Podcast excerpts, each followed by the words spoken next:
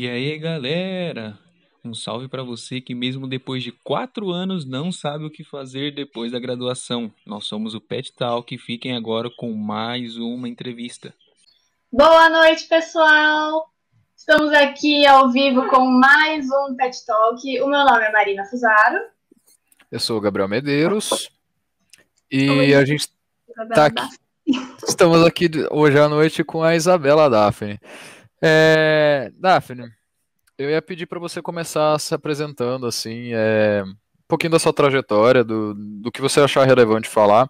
Então, assim, do, de onde você estudou, para onde você foi e aonde você está agora, mais ou menos. Ok. Bom, oi, gente. Não, precisa sou... poupar detalhes, só. Tá, não precisa tá. poupar detalhes, pode. oi, gente, eu sou Isabela Daphne. Eu sou formada em bacharel pela Unesp de Rio Claro. É, atualmente eu tô, eu sou trainee da UI, da Ernest Young.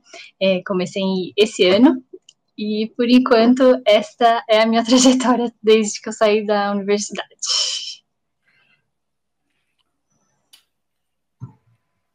Muito legal. Então, vamos começar do começo?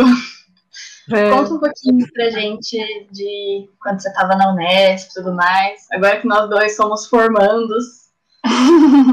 é, não formandos, formados.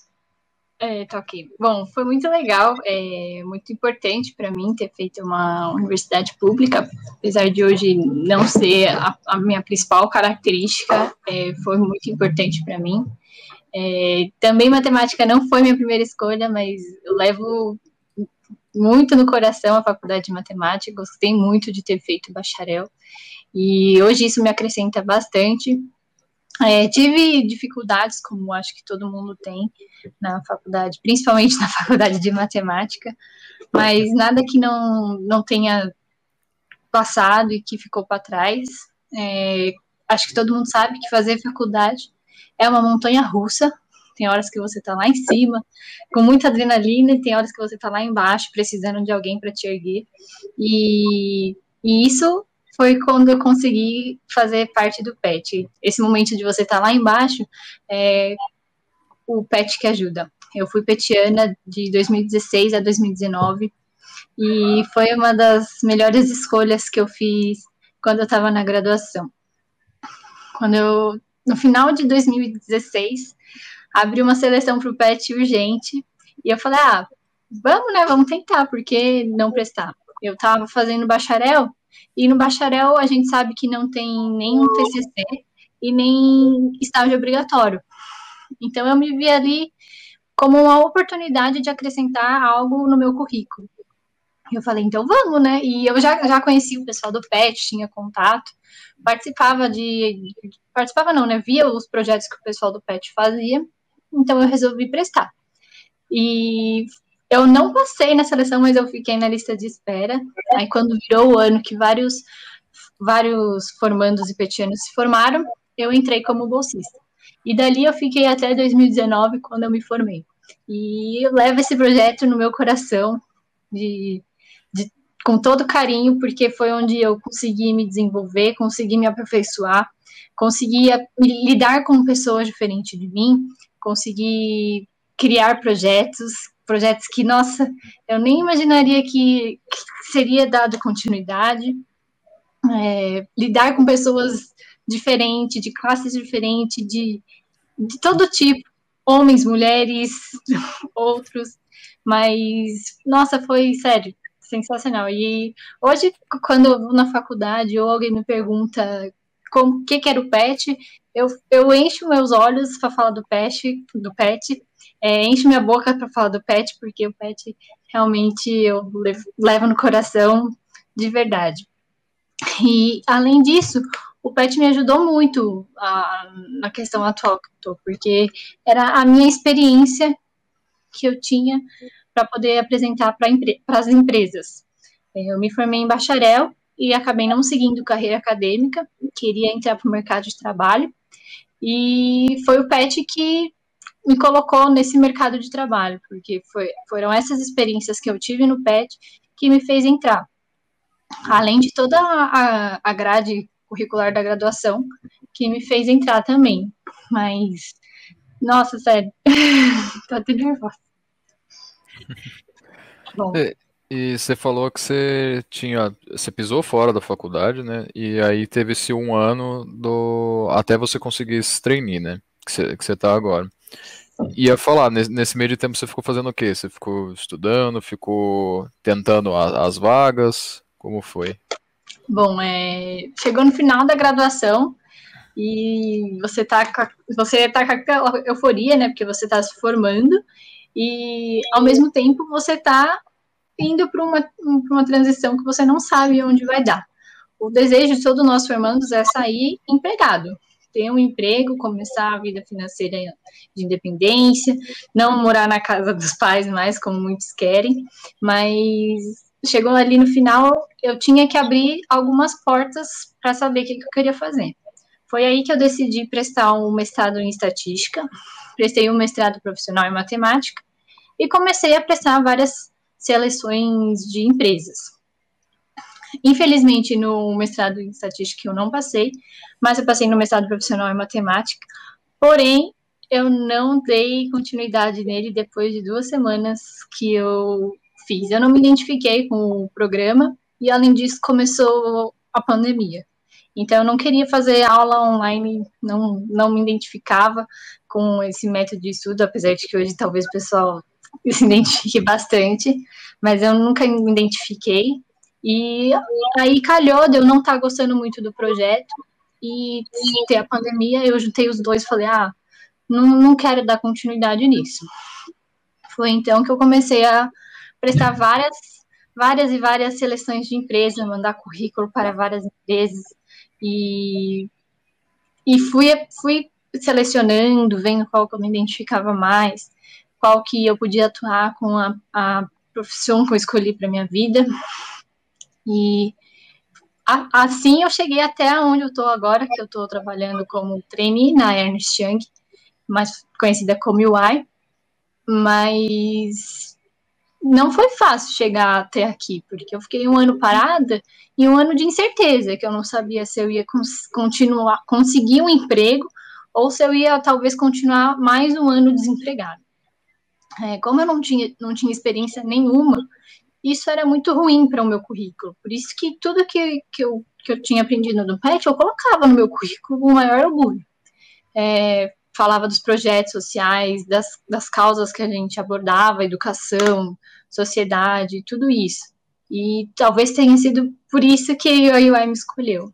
Mas eu prestei diversos trainees, estava até falando que eu recomendo sim, de verdade, para o pessoal prestar trainee se você tem interesse de entrar no mercado de trabalho, acho que é a principal oportunidade que nós formandos temos. É um, são vários projetos de diferentes empresas que brilham os olhos me mesmos. Então, eu recomendo de coração prestar trainee se você tem vontade de entrar nesse mercado financeiro, como o pessoal aí estava dizendo, mas foi a principal, o principal meio que eu consegui para poder entrar no mercado de trabalho.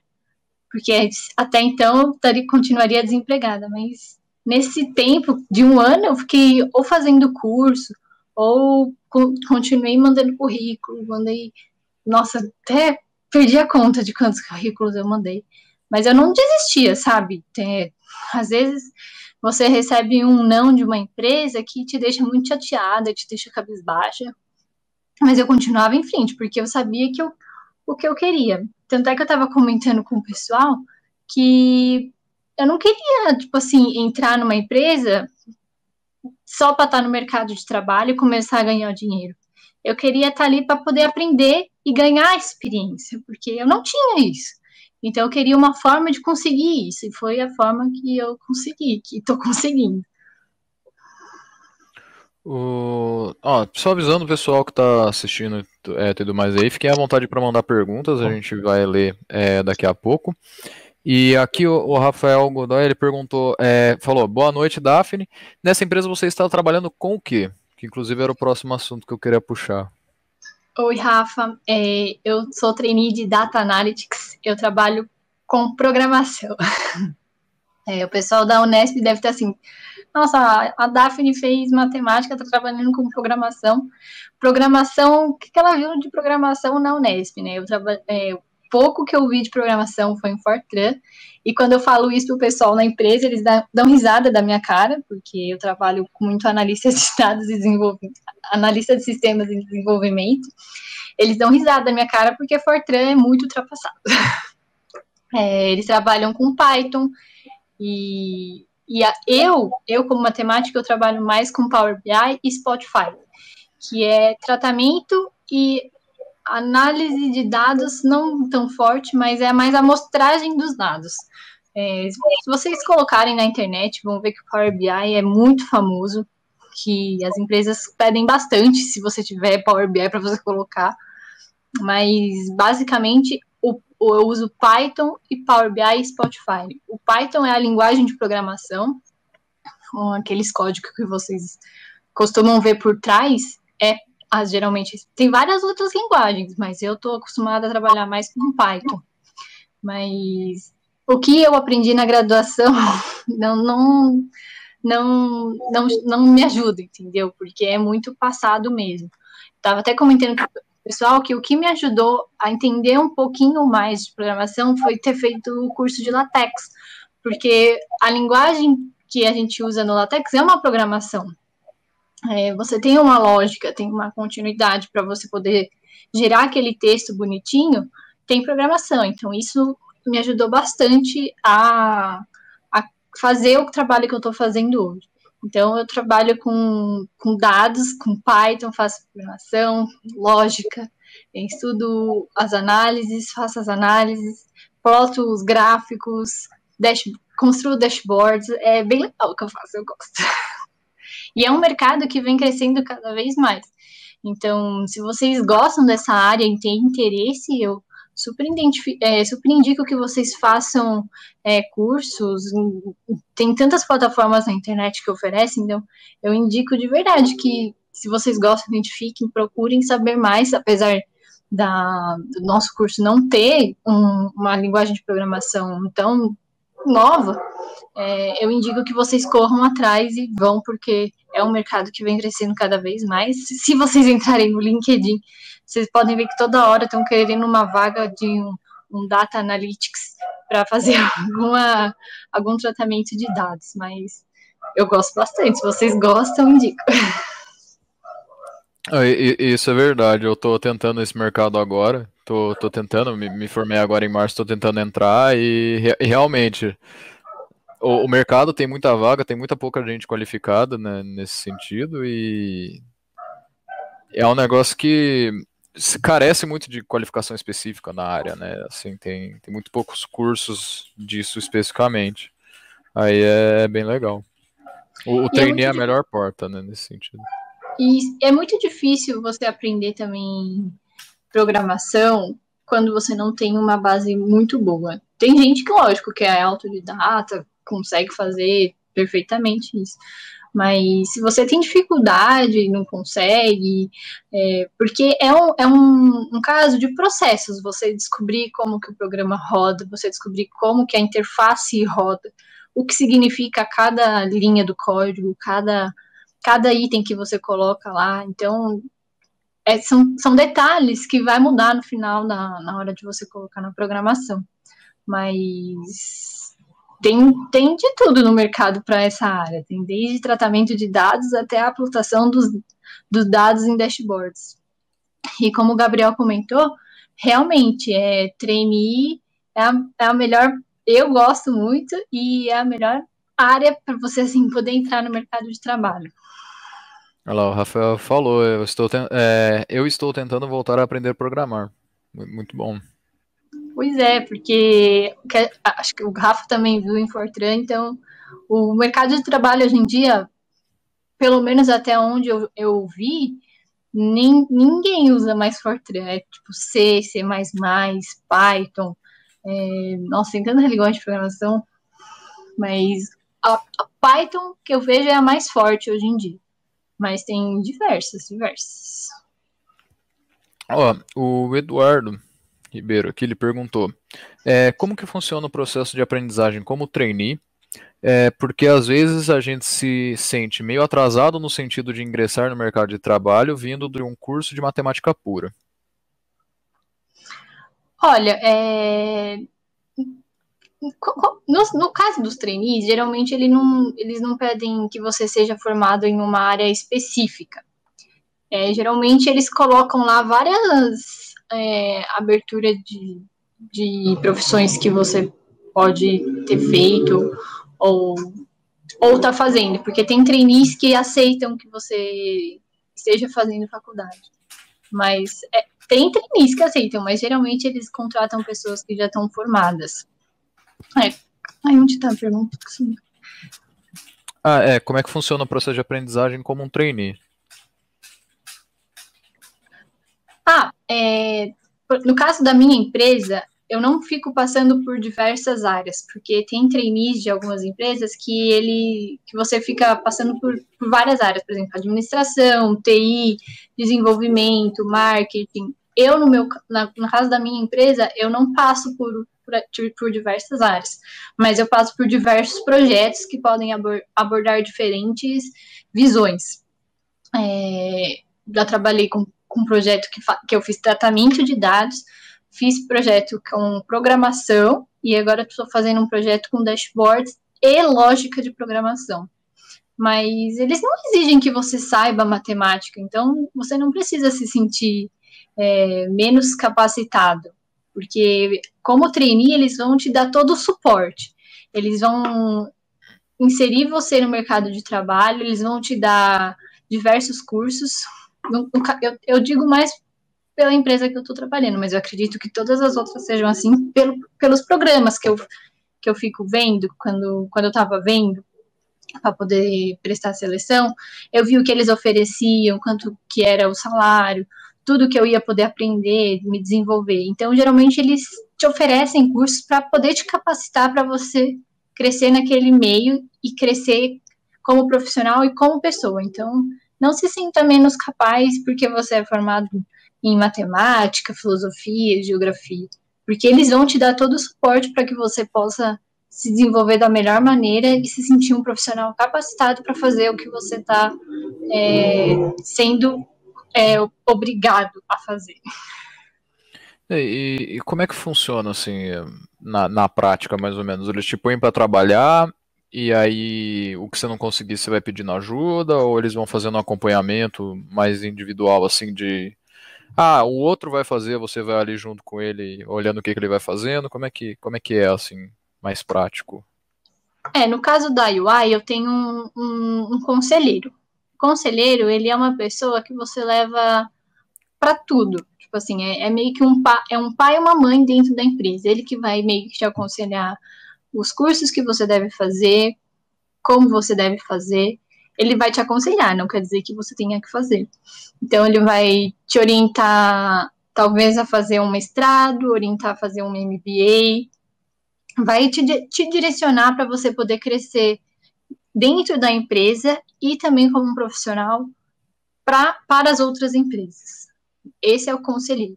Mas eu mesma, eu posso ir fazendo diversos cursos, diversas áreas, porque eu tenho essa oportunidade. A empresa me dá essa oportunidade. Eles, eles trabalham com a Udemy, e na Udemy tem diversos cursos de, de voltado para TI.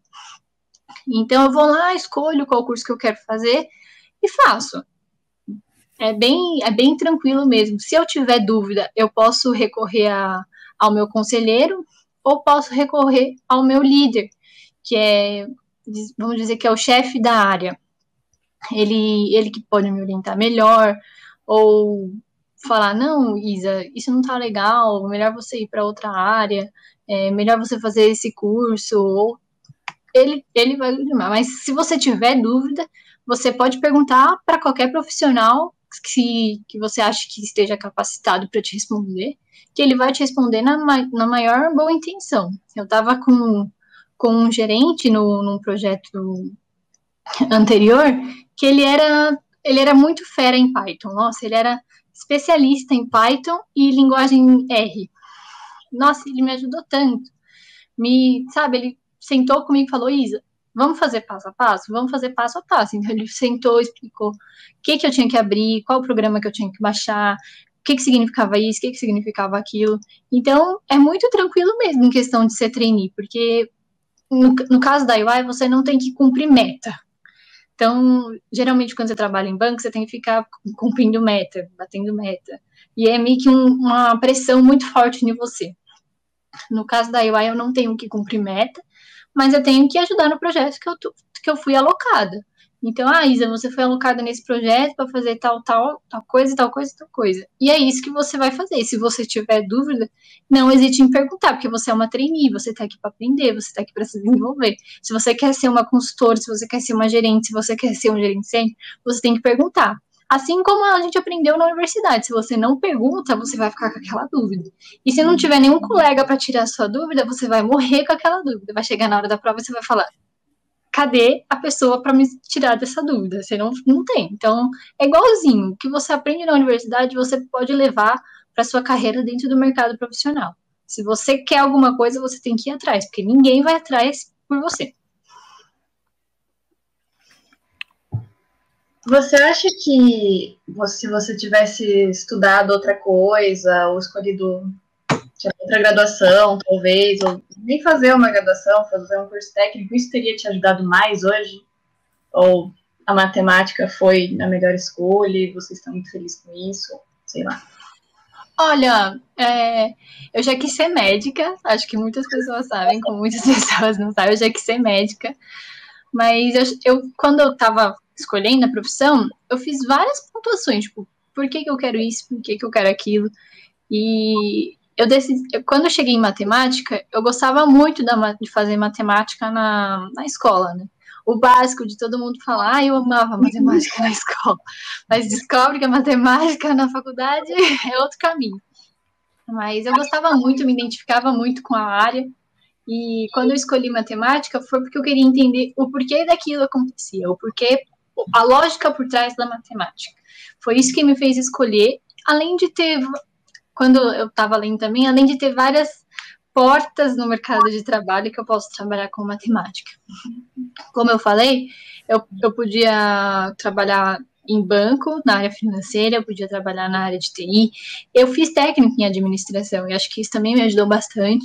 Então, eu podia trabalhar na área de administração, de gestão de pessoas. E eu acredito que eu tenha feito uma escolha muito boa com relação à minha, à minha graduação, mas eu penso em fazer outra graduação que é em estatística, talvez uma pós-graduação, MBA, não sei ainda, mas eu gosto muito da área de estatística, foi uma área que eu me identifiquei bastante é, durante a graduação, tanto é que foi o caminho que eu escolhi para uma das minhas ICs, então talvez se eu tivesse que escolher outra graduação para fazer, eu faria estatística. Mas não me arrependo de ter feito matemática. Não, não mesmo. Acho que isso me, me acrescentou bastante, me, me fez ser quem eu sou hoje e estar onde eu estou hoje. Então não me arrependo, não. Que bom. Apesar de, da, da graduação ser um, uma montanha russa, igual eu comentei, é, você é, é, é, como qualquer faculdade. Tem professores bons, professores ruins, tem pessoas boas, tem pessoas ruins, tem projetos que você vai se identificar, tem projetos que você não vai se identificar, mas é tudo questão de escolha, você saber o que você quer levar com você. E teve horas da graduação que eu falei, meu Deus, será que é isso mesmo que eu deveria ter feito? Será? Mas eu não me arrependo de ter feito, não. É... Tem professores que eu levo no meu coração, tem colegas também que eu levo no meu coração, o pet eu levo no meu coração, e tem professores que você não quer nem mais ver cara. Você fala, meu Deus, acabou, passou, mas, mas é, é assim, a, né, a faculdade também não é perfeita, porque se ela fosse perfeita, seria, a gente se identificaria com todos os professores, a gente seria um, um, um mar de rosas a, a, sala, porque tem colega que você quer falar, meu Deus, o que, que essa pessoa está falando? Que que essa, por que, que essa pessoa está nessa sala?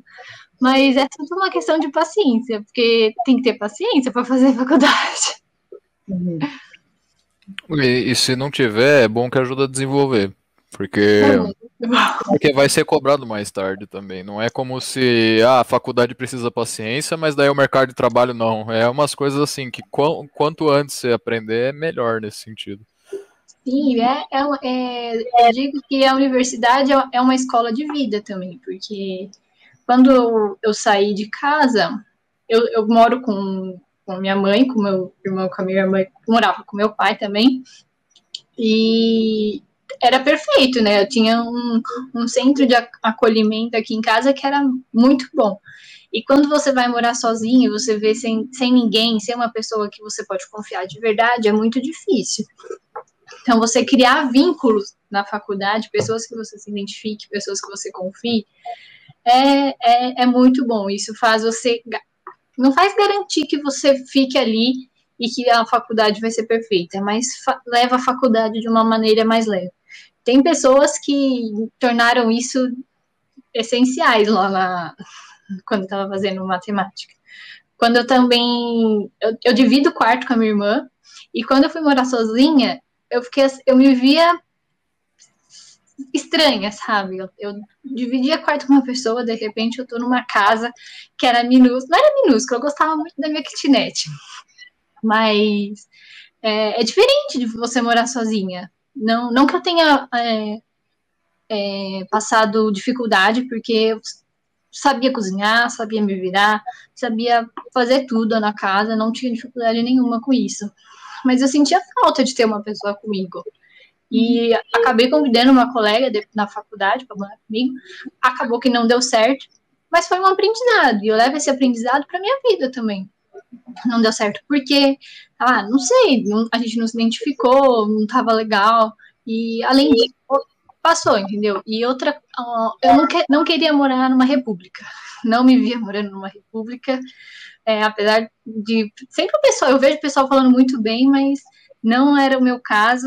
É, uma pessoa bem de, detalhe, sabe? Que gosta de, de ser organizada. Então, acho que morar numa república ia ser pior ainda. Mas são experiências que a gente vai levando para a vida e, e a gente aprende com elas, passa aprendizado com elas também. Então, é tudo uma questão de você escolher saber o que você quer e levar com você o que você quer. Porque, imagine se você leva coisas ruins à faculdade. Você vai se frustrar pro resto da sua vida. Nossa, para que eu fiz essa faculdade? Ela, ela, era horrível, ela era ruim, só tinha pessoa ruim. Então, para que, que você tava lá, entendeu? Se você não tá se sentindo bem, é, é hora de você repensar, ver o que, que tá te faltando, o que, que tá que está te atormentando, conversar com uma pessoa que você confie, que você goste. É, a Martinha era uma dessas professoras, eu tinha e sei que eu fazia com ela que era uma verdadeira terapia, então eu levo a Martinha no meu coração também. É, então, você ter uma pessoa que você se sente apoiado por ela é essencial para você sobreviver à graduação. acho que fora da graduação também, né? Ainda mais graduação tão incomum que é a matemática. Eu não sei se para você foi assim também, mas quando eu falei em casa que eu ia fazer matemática, foi um choque geral. Aí eu queria saber ah, como esse processo aí em casa, com amigos e família, de falar, vou fazer matemática. Ah, a, com relação às minhas amigas, ela achava, o quê? Se fazer matemática, você é louca. A minha, a minha família não ficou muito assim. Você era assim, matemática? Tá, matemática, vamos lá. Mas eh, mundo, qualquer, acho que qualquer uma pessoa que fala que fez matemática, é formada em matemática, a pessoa fala, sério que você fez isso? Como é que você conseguiu fazer isso? Até o, dois colegas meus que eu estava trabalhando num projeto agora falaram, ela é formada em matemática. Como ela chegou nessa loucura, eu não sei, mas ela gostou e conseguiu terminar. Mas aqui em casa, meus pais sempre me apoiaram.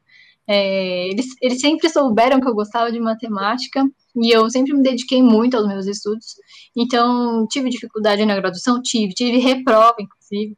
Não sou aluna nota 10, mas eu tive reprova, sim. E isso me fez aprender muito, porque depois que eu reprovei, eu fiz novamente. E, a, e uma disciplina eu fiz com muita maestria, foi bem tranquilo, mas a outra eu ainda tive bastante dificuldade e aprendi com ela também. não quero ver ela nem pintada de ouro na minha frente, mas são coisas que a gente passa pela faculdade. Mas em, que, em questão do teu apoio dos meus pais, eles sempre me apoiaram e nunca, tipo assim, me reprovaram. Ah, ah, porque eu reprovei em alguma disciplina, ou porque eu não tinha ido bem. Acho que depois dos 18 anos, os pais querem que você se identifique com o que você quer levar para sua vida e te apoiar, porque até, até ali eles fizeram todo o percurso de te educar, fazer o melhor possível para você. Então, ali eles querem te ver crescendo e te ver batendo mais asas ainda, porque você ficar controlando a vida do seu filho, ditando o que ele deve fazer, o que ele não deve fazer, não vai, não vai fazer dele uma pessoa melhor, entendeu? Talvez ele fique até mais receoso de lidar com o mundo, porque o mundo é difícil, não é fácil. E, e quando eu, eu saí, né, para ir para morar em Rio Claro, a gente percebe isso, porque você não tá mais ali no ninho da sua mãe, entendeu? Você não tá com pessoas que te acolhem. Então, isso de você ter o apoio, principalmente, no meu caso, principalmente da minha família. Mas tem gente que encontra apoio em outras pessoas e isso faz toda a diferença. No meu caso, eles terem me apoiado fez total diferença. E o que você falou do, do pai com a mãe apoiar, é, tem um negócio que eu falo que é se fosse pro pai e pra mãe decidir a profissão dos filhos, todo mundo era médico, todo mundo era advogado. Nesse sentido, seus pais, eles simplesmente às vezes não iam entender do assunto para te compreender como data é, analytics. Então, é, analyst, desculpa. Mas, é, então assim, não, não ia conseguir isso tendo no escopo deles por causa da, do leque que eles mesmos seguiram, a da, do, do, conhecimento que eles mesmos têm nesse sentido. Então, assim, nem tem como ditar, porque, por exemplo, não, vou mandar você virar advogada, Daphne. Às vezes você Nossa, não tem a não. competência, você vai ter a competência exatamente para o que você está fazendo agora, sabe? Uhum. Então é, a liberdade também vai do, do aceite de saber que não, não, consegue, não sabe pra, que o filho pode ir para uma área que o pai não entende, né? Então... Nossa, total. Aqui em casa eu não tenho nada a ver com o que os meus pais fizeram. Talvez um pouquinho o meu pai agora, mas quando eu escolhi a graduação, nada a ver. A minha mãe é formada em letras o meu pai é em administração, então, tipo assim, o que uma matemática tá fazendo no meio dessa casa? E os meus irmãos, eles são, então, a minha irmã acabou de se formar em direito, meu irmão também tá para se formar, ou seja, eu sou um ponto fora da curva aqui da casa mesmo. Mas isso é, é muito você se identificar, porque eu era muito boa em matemática, meu irmão era, meu Deus, passava perrengue em matemática, então você ficar ditando o que é certo ou o que é errado para uma pessoa é muito chato, entendeu? Certo, igual acho que a, a Feite comentou aqui outro dia na, na live que vocês fizeram com ela, que o legal é você apoiar aquela, aquela criança, entendeu? Aquela pessoa que está crescendo, desenvolvendo. Se ela não se identificou com a matemática, ela, se, ela é boa em outra coisa e ela vai se encontrar nessa outra coisa. Porque, e você deve apoiar, entendeu? Fazer desenvolver ela para ela ser o melhor naquilo que ela vai é, se capacitar para ser, porque você forçar uma pessoa a ser o que ela não é, vai ser pior. Não, não vai dar certo, vai, vai gerar frustração num, num adulto futuramente. E, e, mesmo que o que ela vá fazer não seja o que ela quer, é ela que tem que descobrir isso, né? Não é porque, por exemplo, o, o, meu pai, ele falou, quando eu falei que era fazer matemática, ele falou, ah, por que, que você não faz uma engenharia? Que eu acho que é uma coisa que mu muitos outros é, já ouviram também. Por que, que não faz uma engenharia? Por que, que não faz uma estatística, que às vezes vai te preparar melhor para o mercado de trabalho, esse tipo de coisa? E Talvez ele até tivesse certo em termos de mercado de trabalho, mas é, em termos de eu me encontrar, eu precisava passar pela matemática e eu corro atrás do prejuízo do que faltar agora. É muito mais fácil. A gente, a gente é jovem nesse sentido, tem tempo para correr atrás desse prejuízo. Eu prefiro muito mais fazer isso e ter me encontrado na matemática, porque ainda assim eu amei o meu curso, é um negócio que eu amei ter feito, do que ir fazer um curso que você não gostou e ter uma carreira de, de, nesse sentido infeliz por causa de ter feito uma área que não gostava, mesmo que seja uma área que empregue, não, não adianta. É, a pessoa tem, ela tem que entender isso que da, da área que ela gosta. Não adianta, Sim. mesmo que se eu soubesse que você ia seguir é, é, data agora, se eu chegasse falando isso no seu primeiro ano de graduação, você não ia me levar a sério, você não ia escutar, porque não faz sentido. Você tem que aceitar isso para você, né? Nesse sentido. Isso mesmo, a gente não vai chegar ali no primeiro ano da graduação é, sabendo que a gente já quer para o futuro. Claro, tem muitas pessoas que traçam um caminho, mas é, é bem raro isso. Inclusive, eu acho muito que nós, como nessa fase de transição de adolescente para adulto, nós somos impostos a escolher uma profissão muito cedo. Eu acho isso.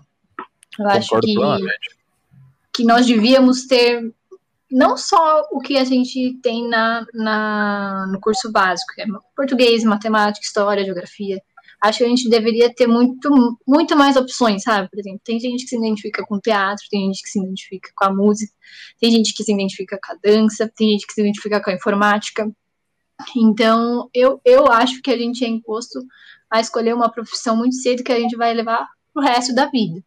Então, tudo bem fazer uma graduação muito novo e você não se identificar, tudo bem, porque você é novo e você tem o resto da sua vida para poder fazer, tudo bem, mas seria muito mais legal você escolher uma graduação que você se identifique e leve ela para o resto da sua vida com, com, muito gosto, seria muito mais legal, entendeu? Então, você ter a, a, a capacidade de, de ter várias áreas que você pode escolher, qual que você se identifica mais, se aperfeiçoa mais, e aí depois você fala, ah, agora eu vou fazer um curso de, de graduação para me especializar nisso, seria muito melhor, entendeu? Do que você chegar lá com 17, 18 anos e dizer, ah, eu vou ser matemática. E aí levar isso pro resto da sua vida. Então, inclusive eu, além de, de médica, eu, eu quase passei em engenharia. É, eu não quis fazer engenharia, chegou na opção de escolher engenharia matemática. Eu já tinha passado nas duas, engenharia matemática, falei, não, não quero fazer matemática. Porque eu fiz cursinho e um dos professores do cursinho, ele de matemática, ele falou que ele chegou a fazer engenharia e estava frustrado fazendo engenharia. E isso me fez pensar muito, sabe? Falar, será mesmo que eu quero engenharia? Ou será que eu quero engenharia porque tem exatas e eu gosto de exatas? E foi quando eu cheguei e repensei realmente se eu queria engenharia ou se eu queria matemática. E aí eu fui olhar as grades curricular grades curriculares dos cursos, olhei de todas as engenharias, olhei matemática, olhei estatística, e aí foi quando eu escolhi fazer matemática. Não, eu quero matemática, não, não queria fazer engenharia e ter que encontrar física, apesar de eu namorar um físico e, e ter ido muito bem em física na graduação, eu não, eu, eu ia bem também em física na, na, na escola, eu não gostava muito de física, não. Eu queria fazer matemática mesmo, viu? Porque atrás da matemática. Mas o, o, legal da física são as aplicações que você usa para fazer, mas não, não sou muito chegada, não. Meu negócio era fazer matemática mesmo. Então, quando eu vi que tinha tanta física na engenharia, era laboratório de física 1, laboratório de física 2, física 1, física 2, física 3, física 4, eu desisti. Tinha na matemática também, né? Tive física 1, física 2, física 3, mas nada que eu não conseguisse superar. A engenharia tinha muito mais física do que a matemática. O, eu, eu, eu, sou assim também. Eu, eu odeio física. E não é nem porque vou mal. Eu, eu fui super bem na física, assim. Passei com notas boas, inclusive na graduação. Mas eu, eu não gosto, eu não gosto, eu não sei, porque normalmente essas áreas que você vai bem assim, você acaba gostando, mas mesmo indo bem em física eu também detesto. É, é um negócio assim. Não, não sei o que, que, acontece, não sei, eu não gostava, é, só gosto das aplicações, mas física não. O Matheus, ele. Matheus é meu namorado, ele. Ele fica zombando de mim, falando que a física é muito maior que a matemática, mas mal sabe ele que a matemática é muito maior que a física a, a, física é só uma aplicaçãozinha interessante da matemática. Isso, é só. Sem matemática, a física não existiria, entendeu? Eu também entrei na matemática detestando física, vou sair da matemática detestando física também. Não sei as disciplinas, mas. Nossa. E, e pior que o Matheus, ele foi uma das peças fundamentais também para eu ter me formado. É, a gente já namora bastante tempo mas ele me ajudou muito na graduação, principalmente com métodos matemáticos. É, sério, ele me ajudou com física também, me ajudou com álgebra. Eu sou muito grata a ele por isso também. Então, agradeço muito ao meu amorzinho. ele, oh. sério, ele chegou na, na parte de, de métodos matemáticos, a gente estava tava eu, o João, tinha o Flor, tinha quem mais que estava comigo nessa? Eu não lembro quem estava. Ah, a Camila, o William, é, o Fábio. Chegou numa hora da graduação ali que a gente não sabia o que fazer com o professor, porque ele, as provas dele eram bem complicadas. A gente estava no final de semestre que não tinha mais data. Ele queria aplicar uma prova que a gente não sabia o que, que ia fazer naquela prova, porque sério, a gente precisava de muita nota e não tinha nota. A gente não sabia de onde a gente ia tirar nota. E o Matheus, na faculdade dele, ele teve métodos para é, métodos físicos para matemáticos. Um, eu não lembro nem mais o nome da, da disciplina, era métodos matemáticos para Física, matemática, é qualquer coisa assim. É, era alguma coisa desse tipo. Ele teve a, é, a 1 e a 2. A gente só tem a 1 lá na, no bacharel. Então ele me ajudou muito. É, chegou na, no final ali, que a gente precisava de, de, de, de nota, o, o João pegou e falou assim: Daphne, você tem que pedir para o professor fazer uma lista para gente. Eu falei: eu? Eu que tenho que pedir. Tipo assim, todo mundo no mesmo barco e eu que tinha que pedir. Mas eu sempre dei minha cara a tapa, fazia e não fazia qualquer coisa, mas eu tava ali no mesmo barco, e se eu não fizesse por mim, eu ia fazer também por. Se eu, se eu fizesse por mim, eu ia fazer por todos. Então foi quando eu cheguei para o professor, professor, ó, a gente poderia, poderia fazer uma lista, né? É, valendo nota e aí o senhor avalia a gente com, com essa lista e tal. E aí foi que o Matheus entrou nessa jogada, porque ele, ele me ajudou muito fazendo todos os exercícios de, de métodos. É, entendia?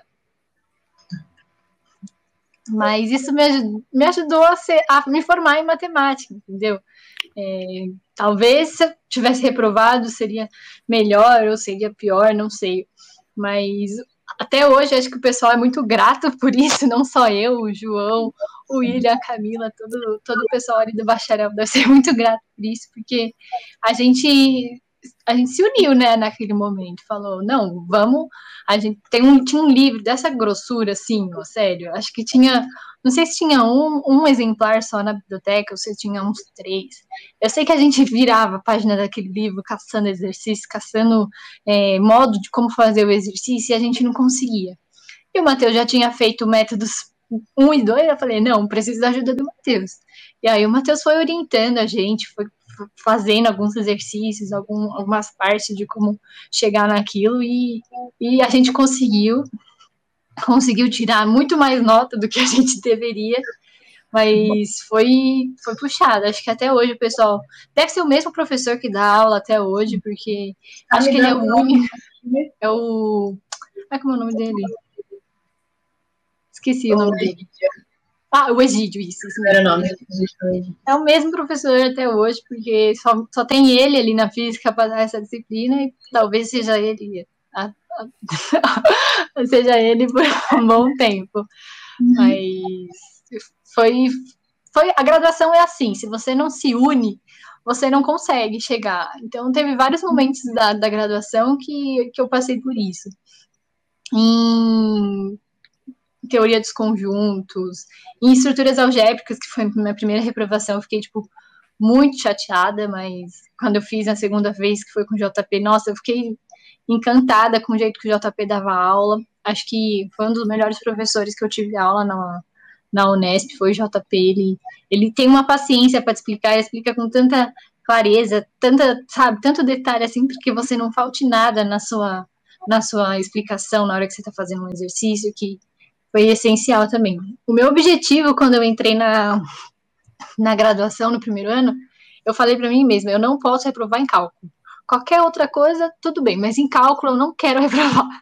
Eu consegui passar nos quatro cálculos. É, não fácil, tá, gente? Cálculo, apesar de ser a, a, a matéria mais fácil da matemática, depois de outras que você vem descobrindo, não foi fácil.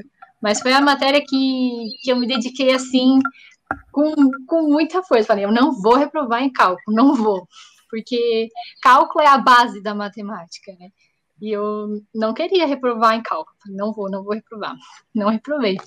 Mas tive outras reprovas. Tive a reprova de estruturas algébricas e tive em topologia. Estruturas eu consegui passar depois de mais tranquilo, mas na em topologia algébrica eu ainda tive muita dificuldade da segunda vez. É, mas o pessoal do PET, o Pazin também, Daniel Pazin me ajudou muito, o João também estava nessa, mais uma vez. Eles me ajudaram bastante com topologia, porque, sério, topologia não entra na minha cabeça até hoje, eu tenho muita dificuldade ainda.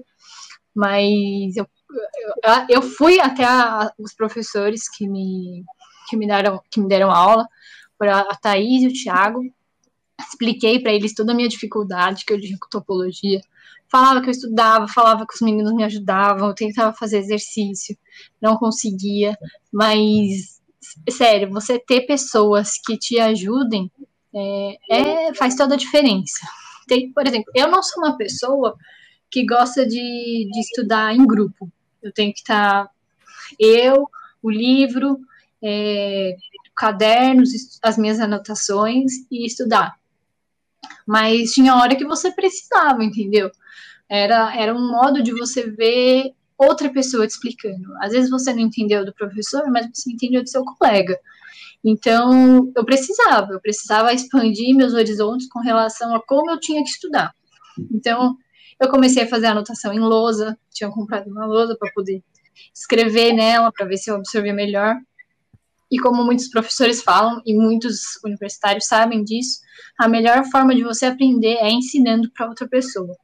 Então eu ensinava para mim mesma ali sozinha na lousinha. Eu ficava rabiscando, passando exercício, passando métodos de como fazer aquele exercício para ver se entrava. Mas você ter essa, essa rede de amigos na hora de, de, de fazer um exercício, de fazer uma, uma avaliação é muito importante. E ali no PET a gente tinha de todas as áreas tinha de cálculo, tinha álgebra, tinha topologia, tinha de tudo. Então, o PET era, era uma rede de apoio para todas as disciplinas. E não faltava pessoa para te ajudar em qualquer momento. Gente, vamos estudar? Vamos. Tem hora para bagunçar? Tem hora para bagunçar, porque a salinha do PET acontece de tudo, entendeu? De tudo mesmo. É, desde a hora de, gente, vamos focar em fazer o projeto? Vamos focar em fazer o projeto. Gente, vamos estudar, gente, vamos estudar. E tem a hora de distração, porque tem que ter hora de distração num curso de matemática. Seja você fazendo exercício, seja você fazendo um curso de extensão, seja você participando de um projeto de um grupo de extensão, seja participando do coral ou de algo, qualquer outra coisa, entendeu? Era, eu achava muito, eu sempre achei muito necessário é, ter outra coisa sem ser a, a graduação. E o PET o pet e as minhas caminhadas também, porque eu gostava muito de caminhar ali na, na no campus da Unesp. É, o pessoal zombava de mim, falando que eu era uma velha, porque eu caminhava de manhã com os velhinhos lá, mas eu gostava muito. É, e, e, aí eu sozinha, e aí eu sozinha lá, o pessoal rindo de mim, mas eu ia, sempre gostei muito de caminhar. E o, o pet era a minha, minha segunda casa. Se eu não estava na kitnet, se eu não estava na sala, eu estava na salinha do pet. Então, sempre tinha alguém ali no pé. Se, se não tinha, tava todo mundo em sala, tava todo mundo na aula. E depois da aula, sempre ia a gente no PET. Então, era muito gostoso você estar tá no PET, ou estudando, ou fazendo projeto, qualquer coisa. Você tá ali com outra pessoa te apoiando, é, é o que faz a diferença para você chegar até o final da graduação. Tô vendo aí nos comentários o povo morrendo de saudade da salinha do Pet. Saudades, Pet. A Luana Guimarães comentou: saudades salinha do Pet lotado de gente. Saudades. Olha o Play, o Play falando que eu ia nas monitorias de cálculo, verdade, eu ia em todas as monitorias de cálculo, gente, era, sério, eu tinha tanta dificuldade, às vezes, para entender cálculo, que o, o Play me ajudou muito, muito, muito, muito, sério. Ele caminhou comigo lado a lado, desde cálculo até topologia algébrica, quando estavam todos ali torcendo para mim, porque chegou no final da graduação, eu quase para reprovar de novo em topologia, todo mundo falou: não, Daphne, você vai ter que passar. Se você não passar, a gente, a gente vai, sei lá, fazer qualquer coisa com o professor, mas você vai passar, entendeu? Então, tem pessoas ali que tiveram comigo desde o comecinho da graduação até o, até o último dia. O, o Play é uma delas. Converso até hoje com o Play também. É, é, é, muito gostoso você lembrar desses momentos, porque são momentos que fizeram a diferença, sabe?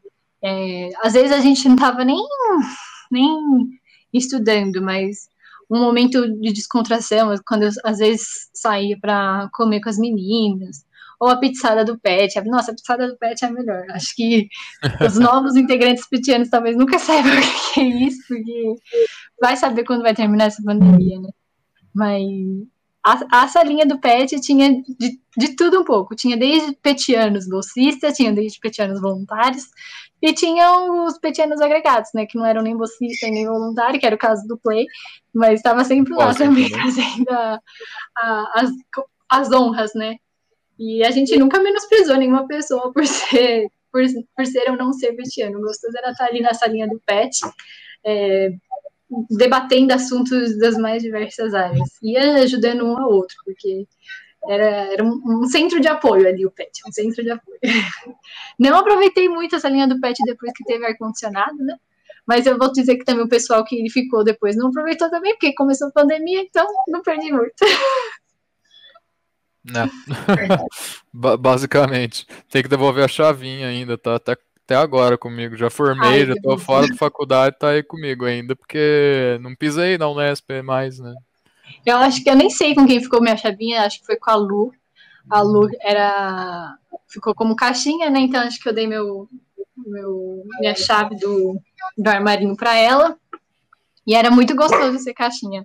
Ixi, o cachorro ela chegou.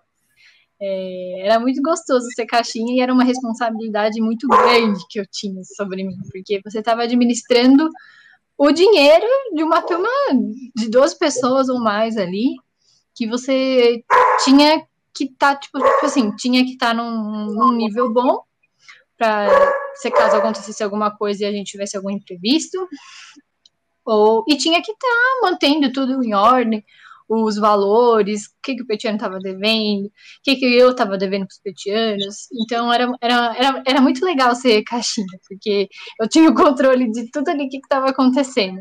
E eu acho que eu consegui administrar isso muito bem. Acredito que o caixinha hoje deve estar melhor do que quando eu saí, porque teve pandemia, então vocês acabaram não gastando com evento.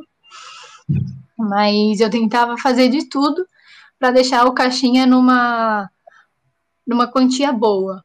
Tanto é que eu, eu era organizadora dos, das rifas. O pessoal não, não queria ver a Daphne fazendo uma rifa lá, que eu queria fazer uma rifa, porque era a, é a melhor forma de você de você arrecadar dinheiro, né? É, você consegue arrecadar bastante vendendo de uma maneira fácil. Eu Che... Eu, eu tava com a rifa, eu chegava, na... saía da salinha do pet com a rifa, chegava na sala de aula falando: quem quer uma rifa? Quem quer uma rifa? E fazia todo mundo comprar. fazia o... É, depois foi, foi no, colocou no currículo depois? Eu, eu colocaria ó, experiência informal em controle de fluxo de caixa. Coloquei Imagino. que eu administrava o fluxo de caixa do, do projeto. Coloquei, você acha que não? Não, tá certinho. É, eu, então, eu gostei tanto de ser caixinha que no meio da graduação, não lembro se foi no segundo. Não, é, acho que foi no segundo ano que eu já tava como caixinha, porque a, a Luana. Não, no terceiro ano. No terceiro ano eu tava como caixinha oficial, porque a outra Luana tinha se formado, e aí eu fiquei responsável pelo caixinha por completo. E aí eu falei, meu, eu queria é, uma forma mais legal de poder administrar o dinheiro, né? Foi aí que eu resolvi, no meio das minhas férias, fazer um, um curso de Excel. Entrei na internet e fui, eu quero um Excel desde o básico até o avançado. Eu sabia mexer o, o básico do Excel, mas nada de fazer tabela filtrada, dashboard, que você puxa uma tabela, é, uma, uma coluna de outra, outra tabela, e foi aí que eu resolvi fazer um curso de Excel. E aí depois eu peguei e coloquei todos os dados de todos os petianos, de todas as dívidas que o pet tinha, de todos os ganhos que o pet tinha, eu comecei a colocar no Excel tudo bonitinho para poder ficar visível não só para mim, mas todos os petianos. E eu não fazia isso só no Excel, eu fazia isso no caderno. Deixava o caderno, às vezes, lá no, no, no PET, né, na celinha do PET, para o pessoal acompanhar o fluxo de caixa do, do PET mesmo, para ver. Porque é, não era um dinheiro meu, meu, era um dinheiro de todos nós. Então, eu queria mostrar para o pessoal que estava, tipo assim, ó, oh, gente, essa é a quantia que o PET tem, tá acontecendo isso, isso e isso, falta isso, isso, isso, a gente tem que rever isso, isso, isso. Então, era uma, era uma forma de eu, de eu deixar os dados tanto online, porque se alguém quisesse entrar lá e ver, ah, tô devendo pro caixinha, quero ver quanto que eu tô devendo para pro caixinha, mas não tinha o caderno naquele momento, ele conseguia entrar lá na planilha e ver sem problemas. Então, eu gostava muito de ser caixinha de verdade e coloquei no meu currículo isso. O, é, o, o, o, Lucas Lopes, ele tinha perguntado aqui, ó. Boa noite, moça. Você no PET era, é, você no PET era a dona do nosso caixinha. Você fez algum curso para não fazer algo errado ou foi na fé? Fui acho na que, fé.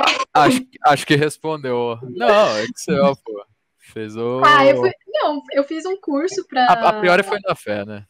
É, foi na fé. Eu assumi a responsabilidade na fé, mas eu fiz um o curso mais para me, me aperfeiçoar e aperfeiçoar o caixinha, né? Ver, deixar o caixinha de uma forma que fosse mais clara e, e perfeita para todo mundo. Não foi, foi com o intuito de, de sobreviver. Nossa, me deram uma responsabilidade muito grande de ser caixinha.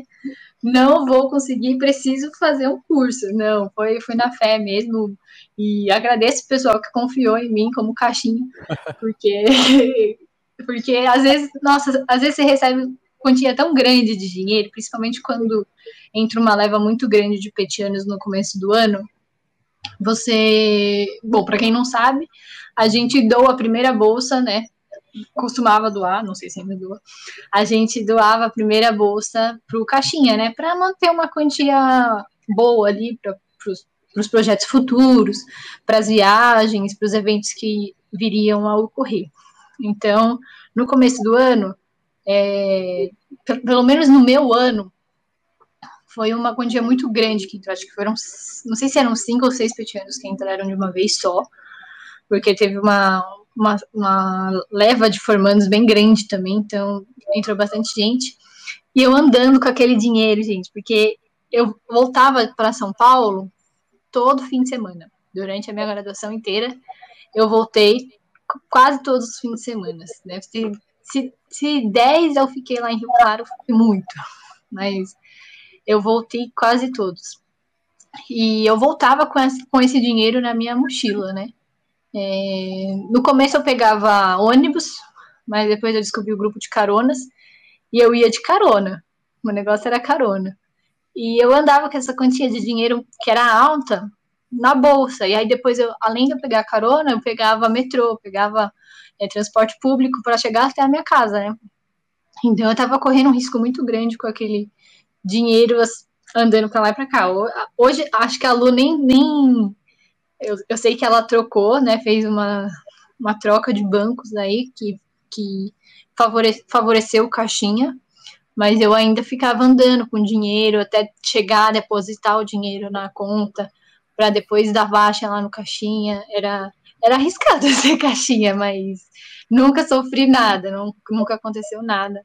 Graças a Deus. É, hoje, hoje, em dia tem Pix, né? Agora. É, então. Hoje, hoje em dia, além de ter, de ter todas essas facilidades que tem, tem os bancos aí que não, não tem mais caixa eletrônico, tem o Pix. Então, tá muito fácil para vocês aí no, no, no, pet agora. Não precisa ficar. Não tem desculpa pro pessoal falar, ah, não tem dinheiro agora. Não tem dinheiro agora. Ó, Pix tá aí para isso, né? é. É muito gostoso. É, você tinha falado é, que você reprovou, né? Durante a graduação e tudo mais. E tem muita gente que acha que é, reprovação mancha histórico, que, que o histórico está comprometido a partir do momento que teve uma reprova. Eu queria falar co como que você viu assim esse negócio de reprova quando você foi tentar o mercado de trabalho. Se o pessoal pegava muito mais pelas outras coisas que você escreveu, ou se o pessoal olhava teu histórico e via a sua reprova lá. É, ah, eu, não, nunca tive problema nenhum com as minhas provas, sempre aceitei elas muito bem. Falei, acabou, reprovei, não tem problema. Parte para outra, né? Mas em todas as empresas que eu chegava meio que até o último processo de seleção, eu tinha que mostrar o histórico, é, histórico, currículo, esqueci a palavra agora, currículo escolar, histórico, histórico escolar. Histórico escolar. Eu tinha que, que enviar, porque eu ainda não peguei meu diploma, meu diploma tá lá no GCE até hoje, mas eu tive o, o, certificado, né? Certificado de que eu concluí. Então, essa era é a minha comprovação de que eu formei. E o histórico eu também tenho. As empresas elas pedem, mas as, as reprovas elas não mancharam meu currículo no sentido, do sentido tipo assim, é, fez estruturas duas vezes, fez topologia duas vezes. Isso não aparece no currículo, aparece só que eu fiz estruturas e passei com tal nota. Fiz, topo, fiz topologia e passei com tal nota. Isso não reprova. Mas em duas entrevistas que eu fiz, eles perguntaram é, se eu tive alguma reprovação na faculdade. E eu fui bem honesta, falei e deixei claro por que, que eu reprovei, por conta das minhas dificuldades, o que, que eu, que, que eu tive com aquela, qual a minha experiência com aquela, com aquela disciplina. E foi tranquilo, mas eles ainda perguntam, né? Tem, não sei se alguma outra empresa não se importa. Eu sei que me perguntaram por que, que eu reprovei. Por que não, né? Mas me perguntaram por que que se eu tinha reprovas, né? Mas não sei se isso foi um ponto crucial para, por exemplo, fazer a, a classificação dos, das pessoas na, na hora, mas eu acredito que não, porque dependendo do que você vai trabalhar, isso não pode influenciar em nada. Ou talvez por isso que eles perguntem, porque você pode, é, isso pode acabar influenciando no que você for trabalhar. Mas eu sempre fui muito honesta, nunca, nunca fiquei falando, ai, não, tive problema, tal, tava dificuldade. Não, fui bem honesta, falei que eu tive dificuldade, que eu não, estava conseguindo me dar bem, que era uma disciplina difícil para eu lidar. Então, não, não, não chegou a sujar meu histórico, mas, mas é uma questão que o pessoal das empresas, eles ainda perguntam. Não, não vou mentir, eles perguntam mesmo. Sim. Eu tô falando porque eu perguntei justamente porque tem gente que acha que ah, reprovou ah, os manchou o histórico e agora não tem mais chance de conseguir um emprego por isso. Não. Não, tem... não, gente, eu acho que essa é uma questão você com você mesmo, porque foi você que reprovou e é o, o, seu histórico, mas em questão de aparecer no histórico, não aparece, mas é você com você mesmo, porque você tem que ser honesta com o que você está falando pro, pro entrevistador. Então, você chegar e falar, ah, não reprovei em cálculo 1, vai ser desonesto com você mesmo e vai ser talvez desonesto com o entrevistador, porque depois ele pode ir buscar seu currículo mais a fundo, que eu acho muito difícil, e ver que você reprovou em cálculo 1. Mas eu acho que é uma questão de você mesmo estar tá resolvida com você, entendeu? Tipo, ah, reprovei? Reprovei. Tenho vergonha? Tenho vergonha. Não tenho vergonha? Não tenho vergonha. Então, não vejo problema, entendeu? Eu acho que é uma questão de você estar tá resolvido com você mesmo. Se, se você está resolvido com você mesmo, o, o restante das pessoas acho que vão entender numa boa, vão vão talvez elogiar você por ter é, persistido naquilo, é, chegado até o fim, é, lutado pelo, por aquele objetivo, né? Porque às vezes você está na graduação e você reprova e aquilo te dá, tipo assim, te deixa muito para baixo, né? Tipo, nossa, reprovei em três disciplinas logo no primeiro, no primeiro semestre. Vou trancar, isso não é para mim. É, e a gente sabe que não, que tem pessoas que, que é isso mesmo que elas querem e que é dificuldade. Às vezes elas não vieram de uma, de uma escola tão boa ou não tiveram uma educação é, muito forte e isso prejudica mesmo. Não é todo mundo que vem de escola particular e tem todas as perfeições de, de ter uma, uma, uma matemática, um português muito bom, entendeu? Tem toda a dificuldade que você tem por trás diante de entrar na universidade. Então, eu acho que é uma questão de você estar tá resolvido e entender que o processo de cada um é diferente, porque às vezes uma pessoa veio do mesmo lugar que você, mas ela foi melhor isso não quer dizer que você é pior que ela, entendeu? Quer dizer que vocês estão em momentos diferentes. E isso não vai fazer de você uma pessoa pior que ela ou melhor que ela. É, são etapas e momentos diferentes, mas você está resolvido com os seus objetivos e o que você quer para você, não tem, não tem, acho que, melhor escolha, entendeu? Porque ali você vai entender que é um processo que você vai levando com calma, com tranquilidade e que isso não vai te afetar. O, e nessa dinâmica, eu acho, eu imagino sendo muito pior para uma pessoa que está fazendo uma seleção assim de uma empresa, é você falar, passei em, em cálculo 1, o cara vai descobrir a reprova, do que provavelmente o próprio fato de reprovar ia ser na hora que você falasse. Falar, ah, é, reprove, é, reprovei, às vezes não ia significar nada, mas falar, passei em cálculo 1 e depois ele olha no teu histórico e fala reprovou, fala, opa, mentiu para mim. É, então, é, então isso é muito ruim, porque você. Eu acho que isso talvez fique até te martelando na cabeça, tipo, nossa. Se sentir culpado. De... É, é, então. então. você vai se sentir culpado por aquilo. E não é legal, sabe? O legal é você se sentir tranquilo, se sentir leve durante o processo. E uma, uma coisa que o pessoal sempre fala muito nos processos seletivos é seja você mesmo. É muito difícil ouvir essa palavra e falar, seja você mesmo, tipo assim, quem sou eu? que, que, que eu sou, sabe? Que, que, que eu quero? Então, seja você mesmo. Por mais difícil que pareça é, não saber quem você é, seja você mesmo. Tipo, se você é, é uma pessoa escandalosa, se você é uma pessoa calma, seja você mesmo. Eu acho que o mais importante de, que eu que eu levo para isso, porque eu fiz processos seletivos online. O pessoal aí fez um ano de, de de, de universidade remota, né? Eu fiz processo seletivo online. E, e, sabe como é estranho? Porque você podia estar lá na, na, na, empresa, conhecendo a empresa, com um grupo de pessoas diferentes fazendo dinâmica, e ali você, e agora você está num computador, que você não sabe se você fala, se você fica parada, se você começa a falar loucamente e não deixa ninguém falar. Então, é, foi um processo muito difícil você é, entender qual que era a melhor forma de eu me comportar na entrevista, me comportar numa dinâmica em grupo. Imagina fazer uma dinâmica em grupo virtualmente. Não sei nem como é que o pessoal do PET se resolveu aí para fazer a seleção. Mas é muito, muito tipo assim, muito novo, sabe? Muito. O bom disso é que você, qualquer pessoa de qualquer estado do país pode fazer a seleção daqui de São Paulo, da, lá do Nordeste, Minas Gerais, qualquer pessoa do Brasil tem a oportunidade de participar. Então isso é bom porque não exclui ninguém. Mas ao mesmo tempo é uma, uma dinâmica muito diferente você fazer virtualmente, porque você não sabe como se comportar às vezes a gente se comporta de uma maneira totalmente diferente das telas do que se a gente estivesse pessoalmente, fisicamente no lugar. Então foi uma maneira de descobrir a, como que eu, que eu iria me adaptar para poder fazer uma entrevista online. E eu fui me adaptando, sabe? Aos pouquinhos eu, eu vi que eu tinha que falar, que eu tinha que me impor, que eu tinha que colocar minha opinião.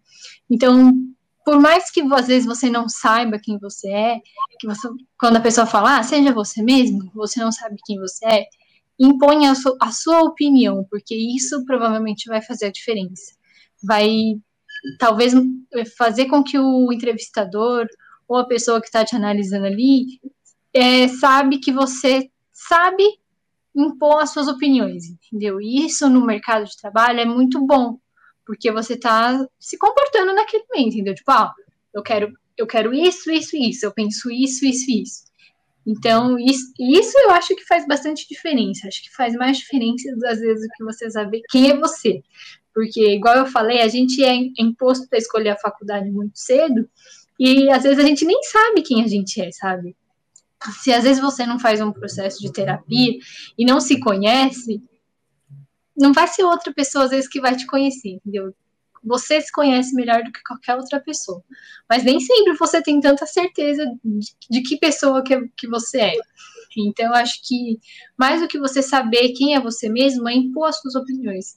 Que talvez dessa forma você vai saber quem que você é, entendeu? Vai, vai entrar num processo ali de, de entender, de que, que você gosta, o que, que você não gosta, é, se você se identificou com a fala de uma pessoa, se você não se identificou. Então, impor as suas opiniões eu acho que é muito mais importante. Não, não precisa ser de forma rude, sabe? Impõe da forma mais tranquila e clara para deixar o, o, a pessoa que está te analisando entender quem é você, entendeu? e o que você falou de, de, de ter que escolher muito cedo, eu não sei, mas como eu tô agora no mercado de trabalho entrando agora, é uma sensação que eu tenho para as carreiras também, porque passei quatro anos na faculdade estudando negócio e agora também não sei direito com o que eu tra quero trabalhar, porque é um leque muito grande de, de coisa também para ir lá. Então, assim, já foi difícil escolher o curso, passou quatro anos de curso, passei quatro anos estudando específico na área, um negócio que eu amava e agora também não sei para onde eu vou depois disso. então. É, o mercado da, da, da, matemática ele é muito amplo, né? Quando a gente uhum. vai pesquisar lá no Google, ah, o que, que um matemático pode fazer? Tem, tem diversas coisas. Mas quando você se vê formado e, e você não tem nada ali, você se vê perdido, você se vê mais perdido. Então, você tra tra traçar um objetivo é muito bom, porque você vai caminhando, vendo que, que isso pode agregar. Mas, igual o Gabriel falou, nem sempre o caminho, o caminho que a gente traça é o caminho que no final das contas a gente vai seguir. Porque eu, eu fui traçando o bacharel de matemática ali, né? Chegou. E eu via que, que a maioria das pessoas que faziam bacharel era carreira acadêmica, né? Você vai seguindo mestrado ou pós-graduação, mestrado, doc, pós-doc, vai seguindo, vai seguindo. Só que esse não era o caminho que eu queria, porque, infelizmente, aqui no Brasil, o, o profissional de educação ele é muito desvalorizado. E eu achava humilhante, sabe? Certas, certas imposições que, que nós, como acadêmicos, tinha que seguir. Então, eu não queria isso para mim. É, parabenizo a todos os profissionais que, que seguem essa carreira, porque realmente você educar é, é, é, brilhante, sabe? Você escolher essa profissão é brilhante, mas eu não queria isso para mim. Eu nunca me identifiquei com a área de, de você ensinar a alguém. É, parabenizo a todos esses profissionais, mas nunca me identifiquei. Então, eu não, não queria isso para minha vida. Eu sabia que eu queria fazer bacharel, por isso que eu acabei seguindo bacharel. Eu não fiz a licenciatura porque eu sabia que eu teria que estagiar dando aula e eu não queria dar aula. É, e eu acabei seguindo bacharel por isso, porque eu não queria dar aula, não queria. Se tiver que dar, hoje em dia não, não tenho problema, mas eu não me vejo, sabe? Não é uma coisa que eu acho que eu faria com, com maestria. Eu acho que a, a pessoa que escolhe educar a outra, ela tem que ter esse dom, porque é, é uma pessoa muito brilhante para educar outra pessoa com paciência, com amor, com, com afeto, sabe? Então, realmente, eu tenho um maior carinho com todos os professores que eu tive, não menosprezo nenhum deles, por mais que eu tenha tido toda a dificuldade que eu passei, não menosprezo nenhum deles. É, bato palma para todos eles, mas realmente você tem que ter dom. Por, e acho que até por isso que que eu, eu, digo que o professor, quando ele nasceu para educar, ele tem que ter o dom. Porque tem professor que você vai passar e fala: Meu Deus, a pessoa que está fazendo o que aqui? Ela não nasceu para ser professora. Você vai passar raiva, você vai passar nervoso, você vai falar.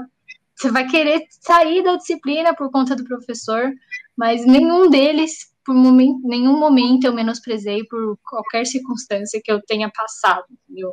É, e, por, e por isso que eu não escolhi entendeu? Porque eu, que eu, porque eu sei que é uma, uma profissão muito difícil. A minha mãe, ela fez letras e por um período ela deu aula e ela não gostava de fazer isso. Tinha momentos que ela chegava aqui em casa revoltada porque ela deu, deu dava aula na, na escola do estado e era, era ela ficava chegava a ficar triste com os, os alunos, sabe? Porque é, é difícil você dar aula numa escola onde os alunos não querem aprender. Então, talvez eu tenha carregado isso comigo e isso me fez não querer fazer. Mas aí eu fui traçando bacharel, cheguei no bacharel, tá, e agora? Bacharel sai carreira acadêmica, o que, que você vai fazer? Porque bacharel no meio profissional, ainda mais matemática, é muito difícil. Então, é, você abrir um leque e ver qual, qual área você quer. Você quer a área financeira, você quer a área de dados, você quer a área X, Y, não sei, entendeu? Mas nem, nem não necessariamente você vai seguir a, a trajetória que você imaginou para você. Mas com certeza uma hora você vai se encontrar, entendeu? Uma hora a oportunidade chega, ela pode demorar, porque para mim não foi rápido, igual eu imaginava quando eu saí da faculdade querendo um emprego, querendo um emprego, mas consegui, não consegui. E isso demorou um ano, entendeu? É, eu tava até comentando com os meninos que, que a notícia de eu ter sido aprovada no treine da UI chegou no dia 31 de dezembro do ano passado. Então foi uma, um baita presente de virada de ano novo, num ano que muito atípico, que era um ano de pandemia, que a gente não sabia o que, que poderia acontecer, o que, que podia vir. Então eu fiquei muito, muito feliz mesmo. Então, uma hora chega, sabe? Uma hora seu caminho talvez esteja ali tampadinho, mas você vai guiando, vai traçando aos pouquinhos, aos pouquinhos, aos pouquinhos, vai fazendo um curso que você se identifica, vai fazendo outro, vai se aprimorando, e essas portas vão abrindo, entendeu? Não é, não é tudo de mão beijada que chega, você tem que fazer por onde também, senão não vai adiantar, você vai ficar parado no mercado e vai estagnar, porque se você não continua em desenvolvimento, você para, entendeu? Não, não, você tem que estar em constante desenvolvimento, seja ele aprendendo o que você já estava aprendendo, da matemática, nosso caso, ou seja, aprendendo outras coisas que você tem interesse, que é programação, que é fazer é, tratamento de dados, que é e seguir a carreira de finanças, fazendo um curso de CPA 10, CPA 20, várias coisas, entendeu? Você tem que traçar o caminho. Agora, se você parar, aí parou de vez, não vai dar certo. Vai, vai ser ruim para o seu desenvolvimento. Porque quando a gente para de estudar, seja qualquer coisa, seu cérebro para, entendeu? Então, às vezes pode parar de, ser, de estudar matemática, estudar qualquer outra coisa, mas faz um exercício, uma palavra cruzada, uma leitura, isso ajuda o cérebro a se manter em movimento, se manter fresco para que no futuro você não tenha problemas. Eu acho que isso não é só para o intelecto, é para a saúde mesmo, entendeu? Eu achei muito boa essa sua fala, porque esse foi um ano muito difícil para muita gente e ainda estamos em pandemia, ainda estamos em AD e aí tem, eu penso principalmente no povo que entrou agora no curso, que deve estar muito desesperado, né? E eu Nossa. acho que isso que você falou vai ajudar bastante. Não, é, eu não, não eu, essa parte do EAD eu não tive experiência, né? como eu tinha dito, eu chegou na, na, no mestrado, calhou de ter pandemia e aula remota, eu falei, não quero isso para mim. Mas eu vi minha irmã fazendo aula diariamente aqui, virtualmente, assim, remoto. Falei, gente, que coisa estranha, sabe? E isso é, deve ter sido muito ruim para o pessoal que se formou recentemente, porque a sensação que eu tinha quando estava para me formar era tão tão, tão alta, tão grande, assim, tipo, meu Deus, eu vou me formar, meu Deus, eu vou me formar. E acredito que vocês não tiraram fotos, não, não tiveram nada disso, sabe? E aquele momento com, com os meus colegas, com os meus amigos, tipo, da gente tirar foto, se arrumar, se preparar o coração batendo, sabe? Falando, meu Deus, eu vou me formar, meu Deus, eu vou me formar. É muito gostoso, porque foram quatro anos, entendeu? Que você passou. Às vezes não quatro, às vezes cinco, às vezes seis, mas foram longos anos que você passou ali com diversas pessoas ao seu lado. Então, é muito difícil você não ter isso por conta do, da pandemia e estar tá remotamente, sabe? Tem todos os benefícios de, do do, tem vários benefícios do, do, remoto, mas eu acredito ainda que o, o presencial, o, o, físico, é muito maior, porque são emoções que a gente não tem no virtual, entendeu? Tem. Não tem. As emoções que a gente passa não, não tem. É, nossa, é até difícil falar, porque os momentos que a gente tirava foto era tão, tão gostoso que a gente estava tirando foto para poder ir para pro álbum. É, meu álbum ainda não chegou, não sei nem se, se, eu vou comprar, mas vamos lá. Era tão gostoso a gente estar tá se arrumando e vendo que, que todas as pessoas estavam se formando. E foi incrível que no meu ano, todas aquelas pessoas que tiraram a foto, todas elas se formaram. Então foi, foi muito gostoso ver que todas as pessoas que estavam na foto se formaram, sabe? Seja de diversos anos, porque tinha 2016, 2015, 2014, tinha todos os anos possíveis ali se formando. E essa emoção eu acredito que, que vocês não tiveram, igual a colação de grau. É, colação de grau virtual, gente, sério. É, é, é triste, sabe? É, lógico que a comemoração que vocês tiveram foi do jeitinho que. Não foi do jeitinho que vocês esperavam, que imaginavam, mas teve a colação, entendeu? Mas a colação com todo mundo presente, com o pessoal do PET presente. No meu ano teve o pessoal do PET presente. Foi tão gostoso que na hora que, que chamavam a gente lá para poder ir desfilar, para poder receber o caminho do pessoal do PET, grita, sua família grita, seus colegas gritam. Então é, é uma emoção muito grande, sabe? Você está se formando e tá com todas aquelas pessoas que passaram junto com você as dificuldades, vibrando com você. E eu era uma pessoa que sempre vibrei muito com, com todo mundo, sabe? Falava, não, vai dar certo, vai dar certo, você vai conseguir, você vai conseguir. Por mais que eu estivesse no fundo do poço, com alguma disciplina beirando um zero ali, que eu não ia me formar, eu tava vibrando com a outra pessoa, porque eu sempre fui muito positiva, sabe? Tipo, não, vai dar certo, você vai conseguir, você vai dar certo, você vai conseguir. A pessoa falava o mesmo pra mim e eu não, não levava a sério, sabe? Mas eu criei, queria que as pessoas passavam, iam, iam dar certo, ia conseguir se formar naquele tempo, ia passar naquela disciplina. Então, essa é a, essa é a emoção, sabe? Acho que o trabalho remoto, o EAD, ele não te proporciona isso. Então, talvez vocês terão outras experiências com outras faculdades, mas agora não. E, eu sinto muito, porque é, é tão gostoso sentir isso, sabe? É tão, tão prazeroso você tá naquele momento de que tá acabando, tá acabando, tá acabando. E tanta gente te apoiando, torcendo por você, falando que vai dar certo. É, é muito gostoso, sabe? Chegar no final do ano, você se despedir, é, é, é triste também, porque eu fiquei muito triste quando acabou, porque, nossa, acho que foi a pior parte para mim foi a foi o encontro do Pet que a gente teve é, eu, no mesmo dia que teve o, a não era despedida, né? Eu não, era, era um projeto que a gente fazia, o Pet Zen, e o último encontro foi o, uma, tipo assim, uma reunião, vamos dizer que foi um Natal, mais fácil. Foi tipo um Natal do Pet que a gente reuniu no, no, no prédio da, no salão do prédio da Ilíris, e a gente levou, é, encomendou salgadinho, bebidas, e fez um amigo secreto e foi muito legal. E naquele momento eu vi de verdade que tinha acabado, sabe? Que eu, eu não ia voltar mais. E nesse dia foi um, foi um, um milhão de sensações, porque eu tive prova de, de R, RE, nem lembro mais como é que fala, de, de recuperação. E eu falava, meu Deus, se eu não passar, eu vou ter que voltar. Vou ter que voltar, eu vou, vou ficar um ano aqui esperando. E não que, não que fosse ruim, mas lógico, seria ruim eu ter que ficar um semestre fazendo nada para poder depois fazer outra disciplina. Então, foi nesse encontro que eu, que eu vi que eu não, não, não ia mais voltar, sabe?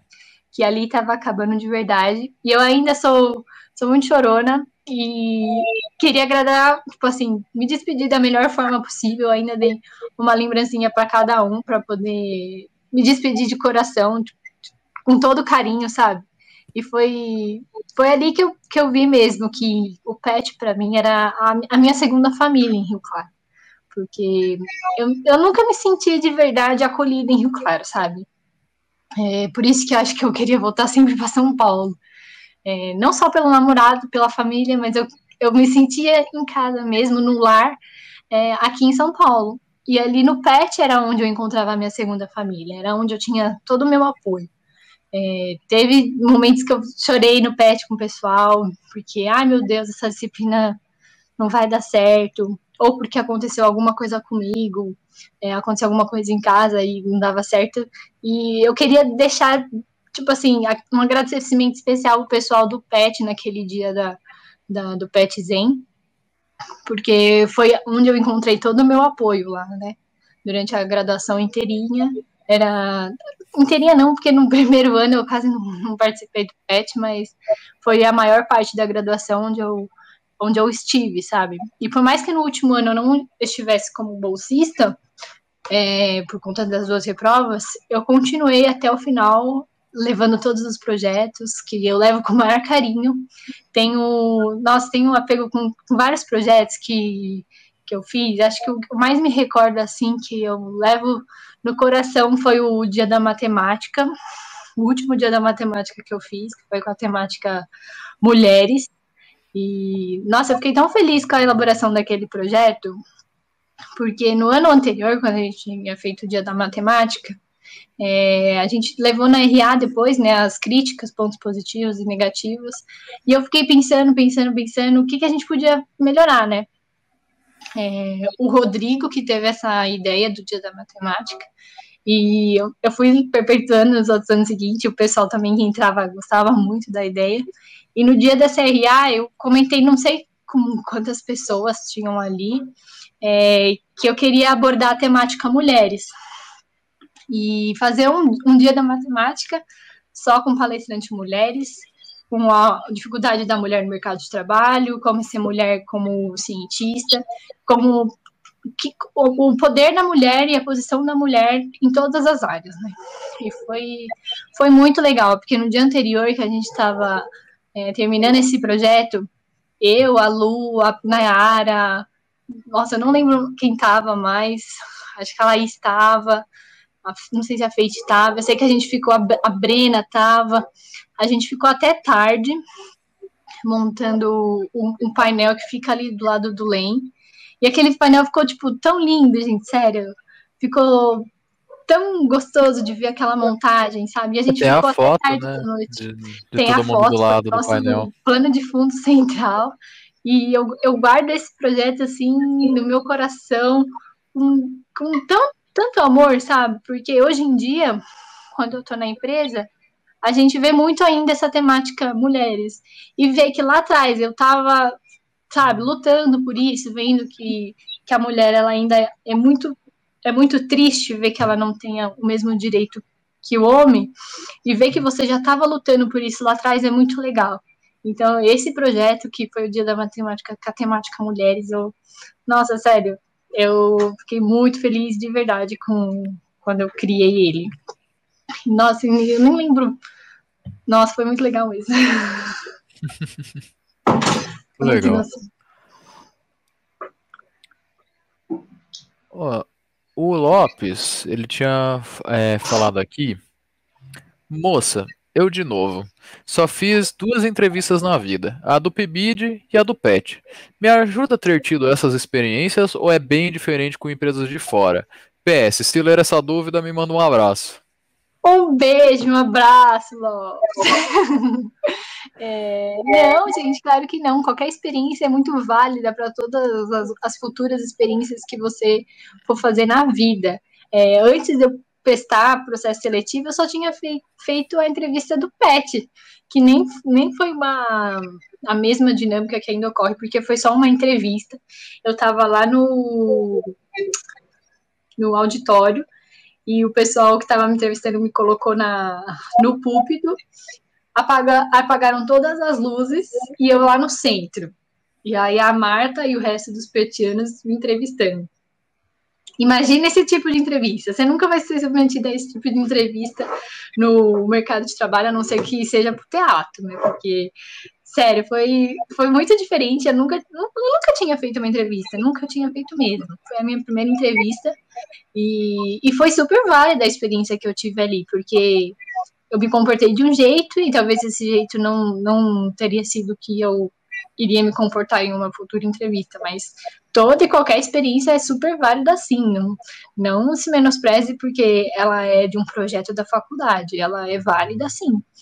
E é como eu falei, talvez o modo que você se comportou ali não vai ser o modo que você vai se comportar é, futuramente em uma entrevista de trabalho.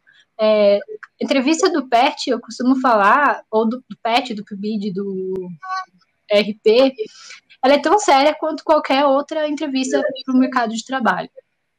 Tudo bem que ali você está num ambiente de amigos, porque provavelmente você vai conhecer os petianos, vai conhecer a professora, a tutora, mas ela é tão séria quanto uma entrevista de trabalho, porque você vai se dedicar ao projeto tão igual a você se dedicaria a um trabalho, sabe? Lógico que não tem a mesma pressão que você está no trabalho, mas é tão sério quanto, sabe? Não, não, não menospreze o, o PET ou o PIBID, ou desqualifique o PET ou o PIBID ou o RP, porque são projetos de universidade. São, são eles que me fizeram, eles não, no caso eu só participei do PET, mas foi ele que me fez ter as experiências que eu tive para poder falar nas experiências, falar das experiências do PET na entrevista de uma, de uma empresa. Então, não, não, realmente não, não, não, não vai ser menos do que uma entrevista de emprego. Você tem que levar tão sério quanto. É, é, é isso. Não, não, não, menospreze. Ó, a Luana Guimarães ela perguntou também, nas entrevistas é, que você participou, os recrutadores perguntavam sobre o PET? Perguntavam, quase todo mundo pergunta sobre PET, porque PET, o que, que é PET, né? Isso já começou desde casa, porque pet. Ou você pensa em garrafa pet, ou você pensa em pet de animal de estimação. A minha mãe ficava zombando de mim, né? Falava, pets, ela cuida dos pets. Eu falei, que, que cuida dos pets? Não é animal, não, mãe. É, é um programa, programa de educação tutorial. E eu falava assim, falava muito bem, sempre deixei muito claro que o que me fez ter experiência foi o pet. Então, é, eu, como bacharel, era a minha maior experiência. Sério, eu falava. E, e eu, eu reforçava muito, sabe? O, eu ter sido petiana, eu falava, nossa, o PET era, era tudo, era meu centro de apoio, era onde eu realizei os projetos, é onde eu, eu tive contato com pessoas diferentes de mim, porque você elaborar projetos no PET não é a coisa mais fácil, tá? É, você tem que lidar com opiniões diferentes. E, e não é assim, gente, vamos levantar a mão para falar. É um monte de gente falando ao mesmo tempo. Apesar de da, gente ter a cultura agora de levantar o dedinho, fazer um, dois, três, quatro, é, às vezes quer todo mundo falar ao mesmo tempo, porque surge a ideia na sua cabeça e você quer falar. Então eu, eu falava no, no nas entrevistas, falava, oh, o projeto me ensinou, o programa me ensinou a, a, como se comportar em grupo, a como elaborar um projeto, a como conversar com uma pessoa superior a você porque quando a gente faz os projetos e a gente precisa da autorização lá da, do GCE, a gente tem que falar com pessoas superiores a, a nós, entendeu? Por mais que o pessoal diz, diz ser igualitário, não é, porque você está num cargo superior. Então, eu, eu falava, sabe? Deixava bem claro que eu falei com, com o diretor do, do instituto, que, que a gente elaborava projetos para a sociedade, para a comunidade, para a universidade. Então, eu, eu, eu, falava mesmo, não, não tinha vergonha nenhuma de falar do PET. E a ah, outra coisa que, eu, que eu lembrei do Lopes agora, uma das experiências que eu levo comigo também foi ter feito a entrevista da, da tutora. É, essa foi uma das experiências legais que eu tive no PET também que foi entrevistar, fazer a entrevista, a seleção da tutora. Foi eu e a Brena no, no, no, dia, né? Nós fomos sorteadas ali. E foi muito legal, porque talvez a, a entrevista acontece a cada quatro anos ou seis, acho que são seis, não sei se são seis ou se são oito, se a tutora quiser continuar. Mas foi uma experiência que, que talvez pouquíssimos petianos devem ter tido. Você fazer a seleção da tutora do seu pet é incrível. Então, essa é uma experiência que, que eu levo também como, como entrevista, porque eu estou entrevistando uma pessoa que, que é muito maior do que eu, entendeu? Que tem experiências muito, muito mais relevantes para você poder abordar do, do que eu. Então, essa foi uma, uma, um dos pontos que eu levei também quando eu falava, falava do PET, eu falava, ah, fiz entrevistas, fiz seleções de, de pessoas, então é, o, o PET era uma, a minha escola de vida, porque foi ali que eu tive diversas experiências. Então, eu nunca deixei de falar do PET em nenhuma entrevista. Sempre falava e falava com, com maior orgulho. Legal. Muito legal, isso mesmo. É bom ter essas experiências, acho que. É bom. Eu acho que qualquer experiência que você tem na, na faculdade é válida, né? Desde você participar de um programa de extensão até você ser te líder, cadê a Luana? Ou você ser jogador de basquete, de futebol. Eu acho que toda a experiência é válida. Então, se você puder aproveitar pelo menos um pouquinho a mais do que a, que a universidade te, oferece além da graduação, é, é muito legal. E além disso, você eu, eu tinha maior, maior vontade de estudar em uma universidade pública. E você, depois que você entra, vê o tamanho que é isso, sabe? Ver de perto, sentir de perto o que é isso, é muito legal. Você entender como funciona uma assembleia, como funciona um, uma documentação, você participar de um evento, você participar de um, de um esporte, eu acho que tudo é válido, sabe? Não, acho que não, não vale a pena você participar e depois não acrescentar isso no seu currículo. Se você fez parte do coral, fez parte do PET, fez parte do, do, do, do, do time de futebol, coloca isso, sabe, no seu currículo.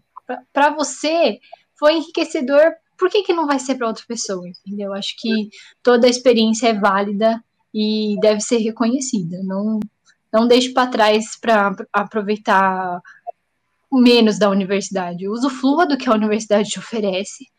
Usufrua ainda da universidade pública, porque todos deveriam ter a universidade pública, né? Todos deveriam ter esse direito. Não é todo mundo que consegue, não é todo mundo que tem esse privilégio.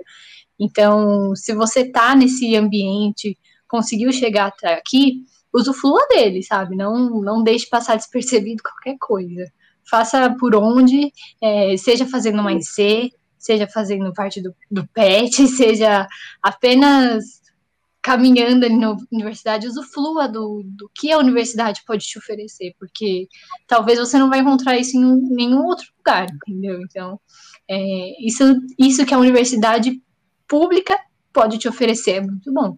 Além, além de você, nossa, sério, além de você conhecer diversas outras pessoas com diferentes opiniões de você, acho que é o lugar ideal. A universidade pública você vai ter de todas as opiniões possíveis, entendeu? Desde a da mais rude até a mais calma, você vai ter. Então, a universidade ela pode te oferecer isso e, e muito mais. Basta você correr atrás. Legal. É verdade. Então, pessoal, estamos nos encaminhando agora para o fim da nossa live. É, eu queria agradecer muito, primeiramente, a Isa por ter aceitado conversar com a gente, ao Gabriel também por me acompanhar nessa entrevista, o pessoal do backstage, todo mundo que fez comentário e participou ativamente aí do chat. Foi muito legal. Eu, gente, eu que agradeço de verdade. Foi um, eu fiquei tão feliz quando eu recebi o convite, eu me, achei, me senti tão especial, sabe? Porque eu sempre comentava com o pessoal, falava, gente, quando vocês tiverem algum evento, pode me chamar, entendeu? Eu, eu saio de São Paulo e venho para Rio Claro, não tem problema, entendeu? Então, é, é tão gostoso você se sentir especial e ver que o pessoal lembra de você e que você fez a diferença em um, em um projeto e, e ver que esse projeto tá, tá tão legal, porque eu não, não, não desenvolvi o Pet Talk, e vejo algumas, algumas lives aí. É tão gostoso ver, sabe, esse projeto que vocês criaram. E que por mais que a gente esteja tão, tão longe, a gente está pertinho, sabe? Isso traz um calorzinho no coração. Então eu fiquei muito feliz mesmo quando vocês me fizeram o convite. Eu falei, até a data tava, não tava legal, porque essa semana foi aniversário do Matheus, e amanhã a gente vai comemorar. Eu falei, ah, não, no sábado não vai dar. E aí, eu, aí o pessoal mandou na sexta, falei, sexta show, beleza, pode ser sexta. Então eu fiquei muito, muito feliz mesmo. Agradeço de verdade todos vocês aí por terem lembrado de mim, a Marina e o Gabriel por terem comandado aqui a live. Foi, foi muito legal mesmo, foi muito gostoso. Espero poder participar mais vezes de outros projetos, não Pet Talk, mas de outros projetos, que eu tenho o maior carinho com o Pet, então qualquer coisa que vocês precisarem aí, pode contar comigo, porque o Pet ainda está no meu coração e vai ser levado por muito tempo aí. Então, muito obrigado por, pelo convite, por todas as pessoas que ajudaram aí, os meninos que também estavam no backstage, que eu conversei um pouquinho. Então, obrigada mesmo, gente. Certinho. Então, boa noite, pessoal. Muito obrigado. Não se esqueçam de se inscrever no canal, hein? Ativar o sininho para receber as notificações e fiquem atentos às próximas lives. Tem aí nossas redes sociais também, sigam para saber da próxima. A gente se vê na próxima live. Muito obrigado, pessoal. Você ouviu Pet Talk